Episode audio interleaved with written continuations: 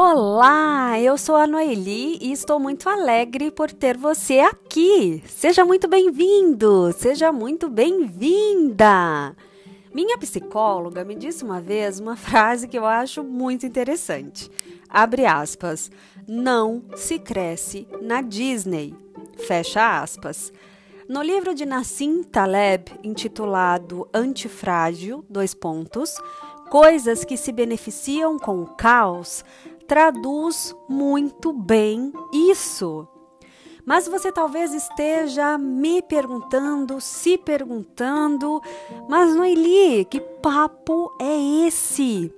Quando estamos no olho do furacão, passando pelo desgaste, muitas vezes insuportável, do estresse extremo, ou de algum problema muito sério pela tristeza, decepção ou angústia que este caos muitas vezes nos proporciona, como é que a gente pode se beneficiar dele?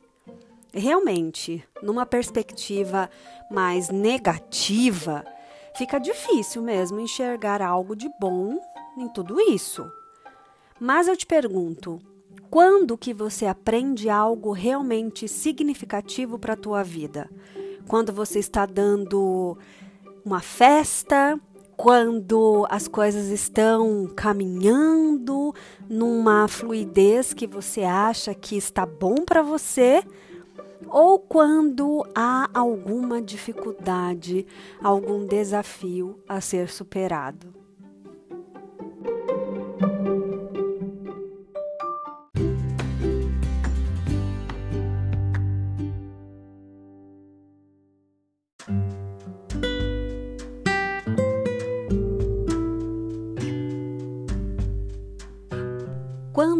Parece que está indo muito bem, a vida está fluindo de uma maneira mais positiva, a probabilidade da gente se acomodar e de achar que tudo está, entre aspas, perfeito, ou seja, que nada precisa ser melhorado ou mudado, caímos numa armadilha tremenda e vamos parar, sabe onde? Em Nárnia. Já ouviu falar desse lugar? Ou então naquele lá da Alice, do país das maravilhas, onde tudo acontece muitas vezes de forma maluca, mas aquela realidade é a realidade deles. Para eles está tudo normal. Eu sei disso porque por muitas vezes eu estive nestes lugares. Achar que estava tudo bem quando não estava de fato. E foram nos momentos mais difíceis da minha vida, na tristeza, na frustração, na decepção, que eu obtive lições que me favoreceram em mudar certos comportamentos e a melhorar outros. Eu aprendi a me desenvolver naquilo que eu precisava e a caminhar pelos vales sombrios da minha própria existência. E também a identificar alguma beleza nisso. E a beleza disso foi que eu, depois de superar tais situações, olhei para trás e disse para mim mesma: abri aspas, eu não sofri à toa, porque eu finalmente entendi, aprendi e melhorei enquanto ser humano. Fecha aspas. Mas é claro que eu não sou perfeita. Assim como você, eu sou um ser perfectível, ou seja, que está no processo de aperfeiçoamento. E ao longo desta jornada que chamamos de vida, ele é essencial. E mesmo ao término dela, desta jornada, chamada de vida, nós não estaremos acabados, no sentido de estarmos prontos, perfeitos, porque a perfeição para nós que somos seres imperfeitos é impossível de se alcançar. Mas, como eu disse, podemos melhorar naquilo que reconhecemos em nós que não está tão legal assim. Porque se não houver este reconhecimento, este mergulho dentro de si, essa dose brilhante de humildade para a gente se perceber enquanto quem realmente somos e estamos refletindo no mundo, não há o que possa ser feito. Esse primeiro passo do reconhecimento, ele precisa ser dado. A gente muda e o mundo ao nosso redor muda com a gente, junto com a gente. A gente consegue ampliar a nossa visão e se satisfazer com o nosso processo singular de desenvolvimento. Uma vida insatisfeita, na minha perspectiva, é uma vida onde você perde o seu próprio propósito, troca a superação dos desafios pelos prazeres passageiros, fugazes.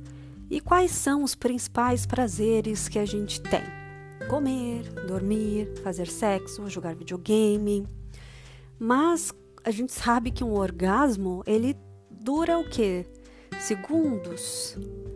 Um prazer ali imediatista de comer dura quanto tempo?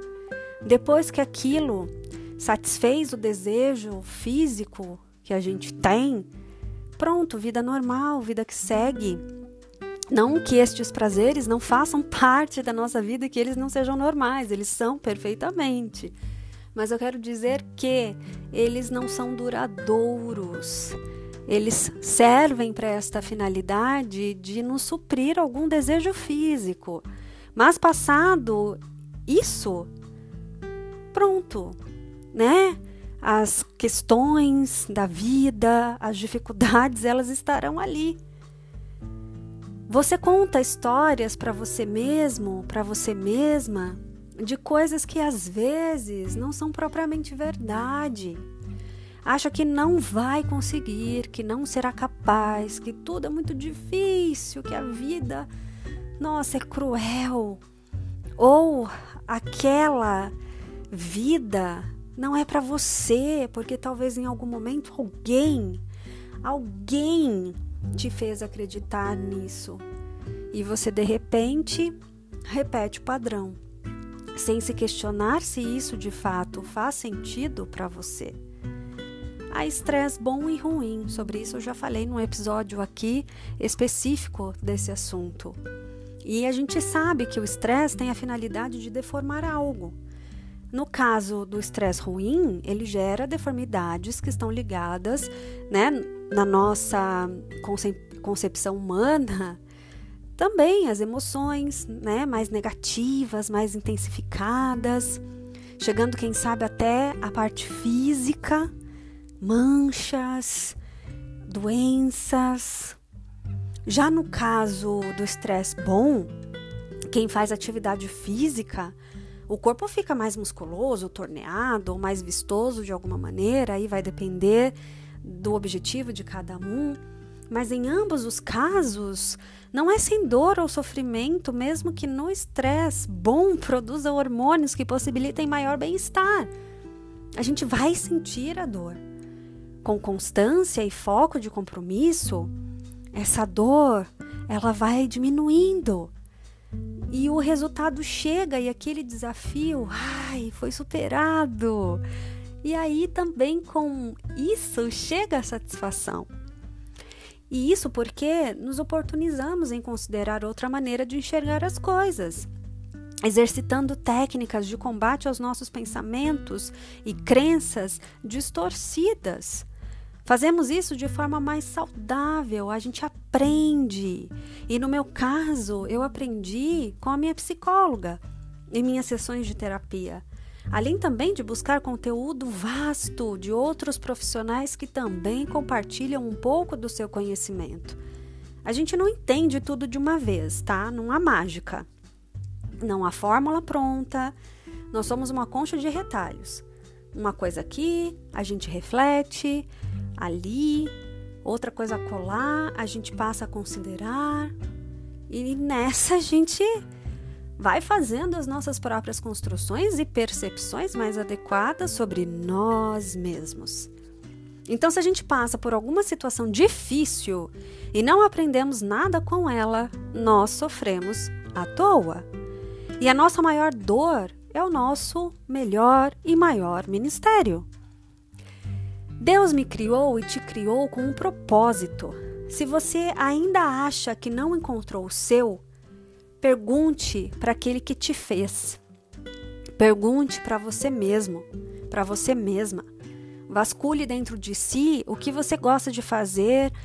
Estimule isso, abra sua mente para novas ideias, procure viver o processo estando nele e não só olhando para o resultado que ainda está por vir, se projetando viver só a partir de quando você chegar lá. E onde é esse lá? Onde é que você quer chegar? O presente ele é um presente. E é no processo que a gente se desenvolve. O resultado é apenas uma consequência. Deus nos criou a imagem e semelhança dele. Quando ele soprou o fôlego da vida em nós, ali, no momento especial, íntimo e único, com Adão, e depois fez Adão adormecer e teve esse momento íntimo e especial com Eva. Nesse sopro, ele se deu um pouco a nós. Você entende isso? Ele soprou um pouco dele em nós, para que ele, através de nós, de mim e de você, fosse reconhecido e glorificado. Esse é o seu maior propósito neste mundo, nesta vida, como é o meu também, de saber que somos filhos de um Deus que é amor e que eu e você valemos o sangue dele naquela terrível cruz que simbolizou a redenção de todos nós por intermédio de Cristo Jesus. Há amor maior do que esse? Eu desconheço. Então, se você estiver passando por alguma situação que humanamente você acredite que não tem mais saída, e eu já passei por isso, veja além. É o que eu procuro sempre fazer. Olhe para o alto, pare de focar na sua dor e comece a olhar para cima. Se derrame aos pés de Cristo e eu tenho certeza que Ele renovará em você o propósito e te fará descansar nele, que é o único que pode te aliviar o fardo. Ele vai te fazer enxergar alguma saída, vai te abrir o mar se for preciso. E nele, com ele e para ele, você vai vencer. Este, para mim, é o maior e melhor desenvolvimento que eu e você podemos ter em meio ao caos.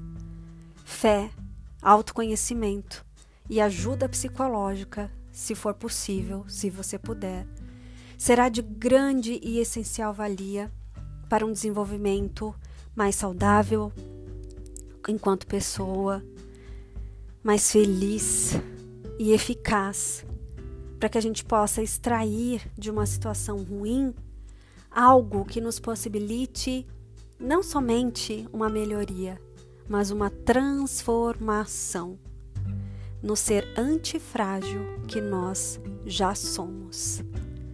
Até o próximo episódio. Fiquem com Deus.